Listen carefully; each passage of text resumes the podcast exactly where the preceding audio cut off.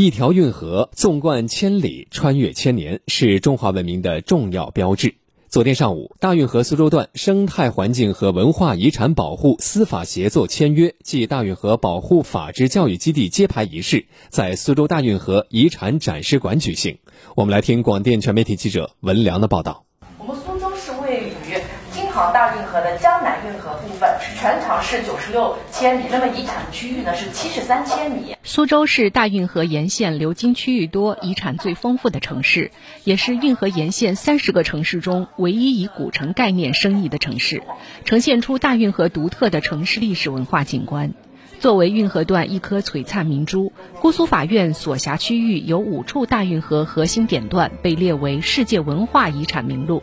还有一百零六项各类非物质文化遗产代表性项目，各级文物保护单位、古建筑等不胜枚举。为此，该院成立古城保护司法服务工作领导小组，组建专业审判团队，审理涉及古城资源及生态环境的刑事、民事、行政一审案件。特别是针对涉及园林、工艺美术、建筑、桑蚕丝绸、大运河等十一大系列历史文化保护类案件，专门开辟快立、快审、快执绿色通道。姑苏法院行政庭副庭长陈勇：那么我们今年呢也审理了极其重大的一个涉大运河的水污染案件，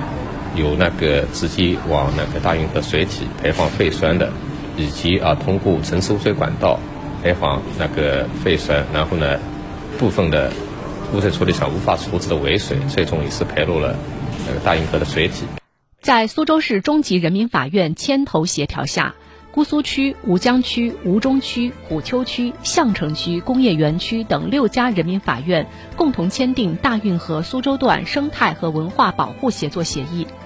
通过系统整体、制度协作、常态规范合作，凝聚司法守护古城遗韵的合力。为把苏州建设成大运河文化带最精彩一段贡献司法力量，苏州市中院院长徐清宇：我们要建立审判经验的交流机制，通过共享具有普遍意义、指导价值的典型案例，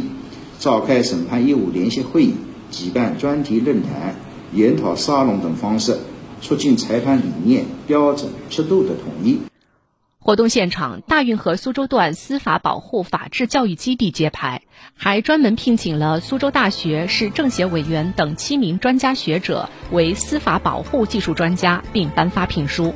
苏州大学王健法学院教授、博士生导师朱谦认为。苏州六个区的法院联手打造司法协作平台，不但是一个创新举措，更是对大运河生态和文化的精细化保护，也是守护大运河最精彩一段的真正践行。能够促进大运河苏州段多元主体的综合治理能力的提升，构建起南豫交织、水陆并行、啊古今辉映的运河的生态网络。